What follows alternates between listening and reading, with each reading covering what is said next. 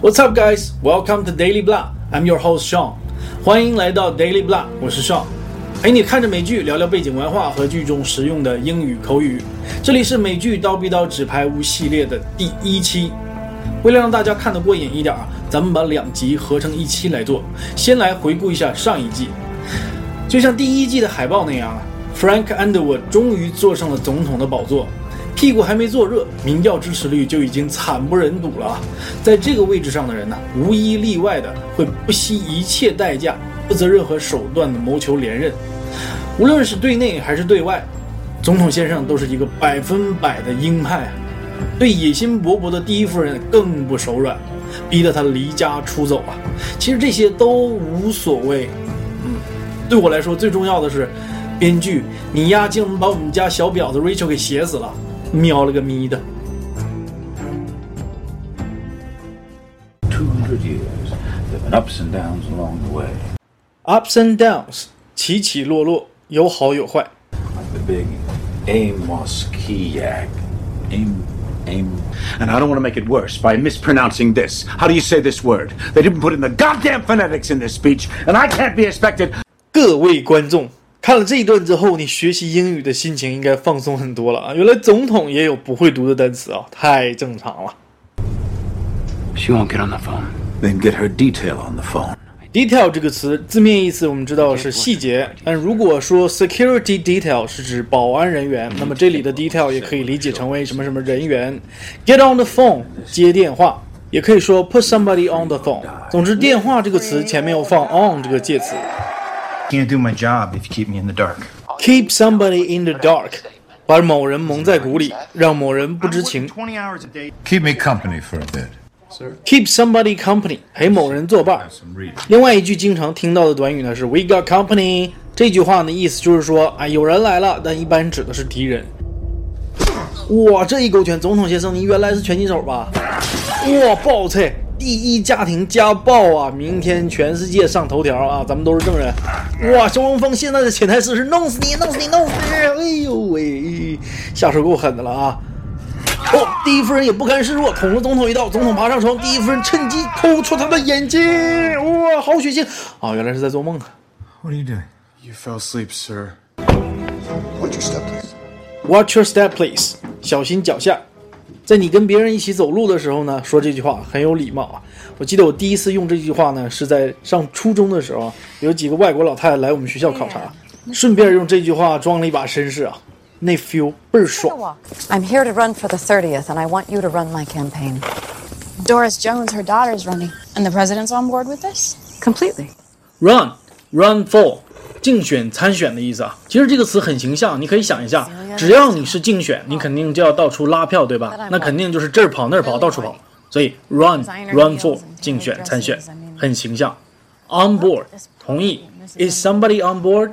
那谁谁谁同意了吗 You proved him wrong.？Prove somebody wrong，很常见的一句话，证明某人是错的。那也可以换一个角度来理解，我证明别人是错的，那就证明我是对的喽。当然也不一定是你跟那个人杠上啊，也可能这个人单纯的就是错了。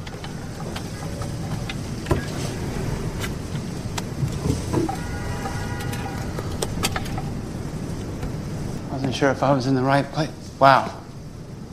Is that how you say hi in Texas?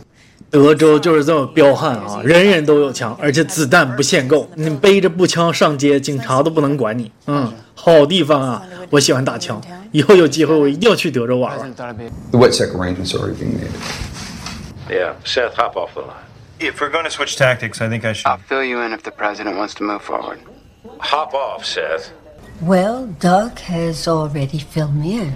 Hop off 是离开的意思，那 hop off the line 就是挂掉电话，这个应该很容易理解。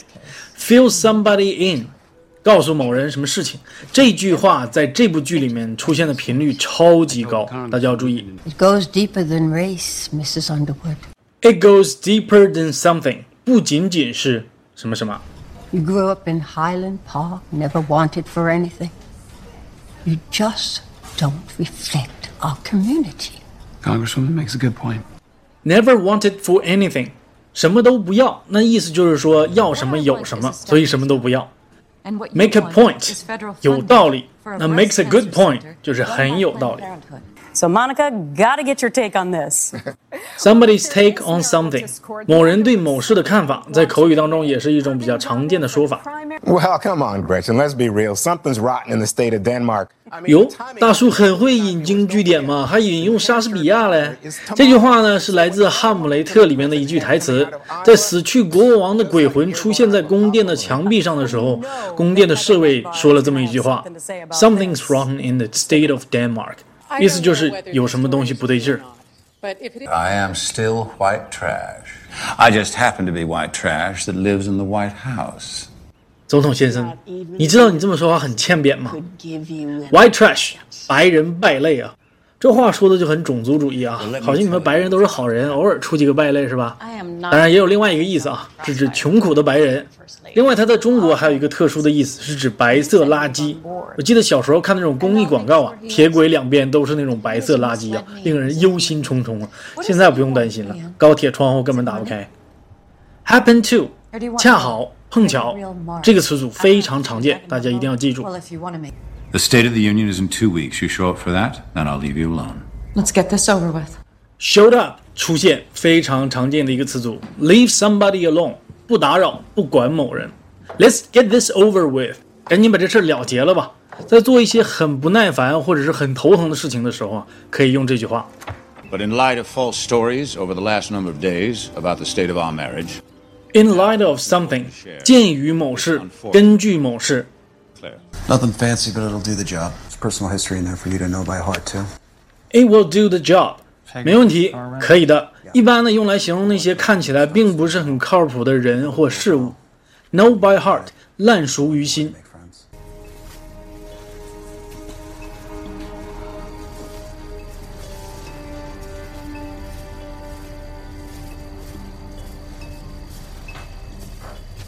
再铁石心肠的人，看着自己老娘化疗，头发掉光了，戴假发，能不落泪吗？不过话说回来，老太太这个假发实在是太真了，一点看不出来是假发。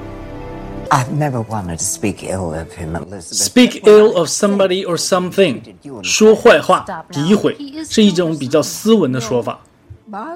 You could all help me, actually. Anything. Just say the word. Just say the word，尽管说，尽管开口。 Heather Dunbar. We should be supporting her with our checkbooks. 这个就叫 conspiracy，阴谋。老丈母娘在背后给女婿捅刀子，而且你女婿还是总统，挺好。 Jackie Sharp's big on Dunbar. You mean the president's comfortable putting money in Jackie's war chest? Big on somebody or something， 很支持，很喜欢什么人或什么事物。Comfortable with something, comfortable doing something，不介意、乐意做什么事情。War chest，战争基金，在这里呢指的是竞选基金。 between your office and his. Yes, I wanted to thank you for all of your help. Uh, it looks like the Congresswoman is leaning toward a yes.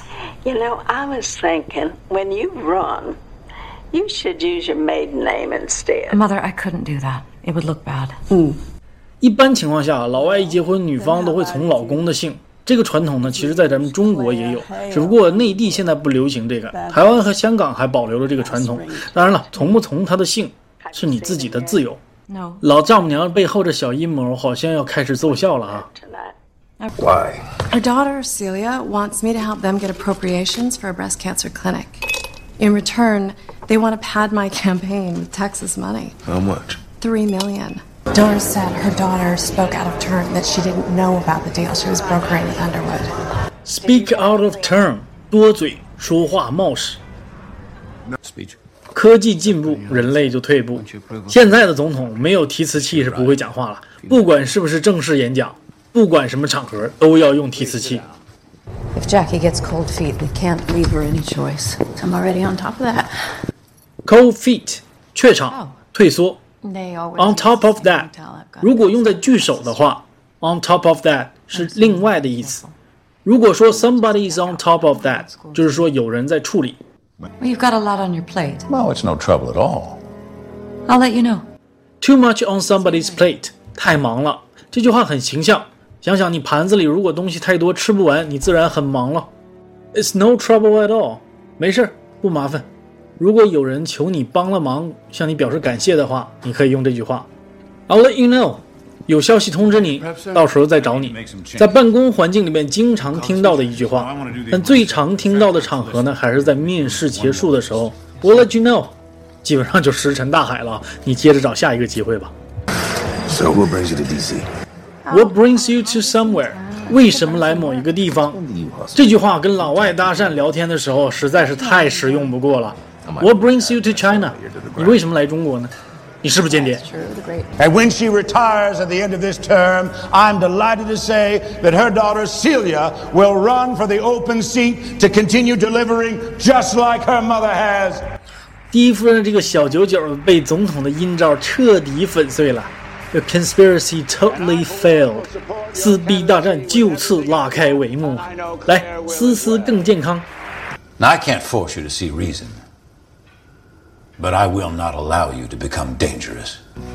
中央电视台、中央电视台、CCTV、MTV、BTV 各种 TV，各位观众，上半场的撕逼大战就此告一段落。我们来欣赏一段影帝的精彩表演。婚姻的小船说翻就翻，精彩稍后继续。You know, there was a boy that lived down the street from me in Gaffney, about my age. His name was Walter Ryson. He used to run away from home all the time and come to our house. Not for any good reason. His daddy didn't beat him. He had clothes on his back, the Rysons had way more money than we did, but run away he would at least once a month and come straight to our place. Now, usually, my mother would call his mother and she'd come and fetch him. But about the ninth or tenth time this happened, Walter ran outside, climbed up into a tree in our backyard, and wouldn't come down for nothing. Now, my mama said to his mama, Why don't you let us keep him for a while until he feels like coming home? but man, oh man, that boy was stubborn. Night came and he was still up there. No food, no water, no toilet. And just before I went to bed, I looked out my window and I heard him crying. And I said, Walter, why don't you come on down? And he just shook his head no. Well, the next morning I woke up, I looked out the window, and Walter was still up in that tree. So after breakfast, I walked over with a plate of eggs. And I asked him if he wanted some. And again, he just shook his head and I got angry. That boy had a good house, a good family, the sort I would have killed for, and he didn't even realize it. So I went into the tool shed and I took out an axe. And I said to Walter, You want to know what it's really like to live at my house? And I gave that tree a good whack. And Walter cried out, but I kept on. I mean, you've never heard screams like the one coming from Walter as I chopped at that tree. He pissed his pants and it came raining down on the ground, but I didn't pay it no mind. I just kept whacking away. Well, it didn't take long before Walter was on the ground and running back to his house. You see, all he needed was a little motivation. So I'll give Claire some time. But for her sake, I hope she comes out of her tree before I have to bring out my axe. We need to think bigger. This cycle, then we need to talk seriously about my compensation. 有那么一句话，谈钱伤感情，谈感情伤钱。如果你真想做点什么事情的话，我建议你还是找那个跟你谈钱的人，因为跟你谈感情的人，可能也就只适合跟你谈谈感情。只有跟你真的谈钱的人，才是真能跟你一起做事的人。等大家伙一起都赚到钱了，那感情自然也就建立起来了。Oh, you are such a disappointment. You don't want me to sell this house out from under you, but I will. I am the mother. I am the mother. So what？崽儿卖野田不心疼啊！既然你说我是个 disappointment，I'll prove you wrong。你有张良计，我有过墙梯呀！第一夫人各种出招，总统先生各种拆招。还是老油条技高一筹啊，逼得第一夫人要放大招了。放什么大招呢？咱们下回分解。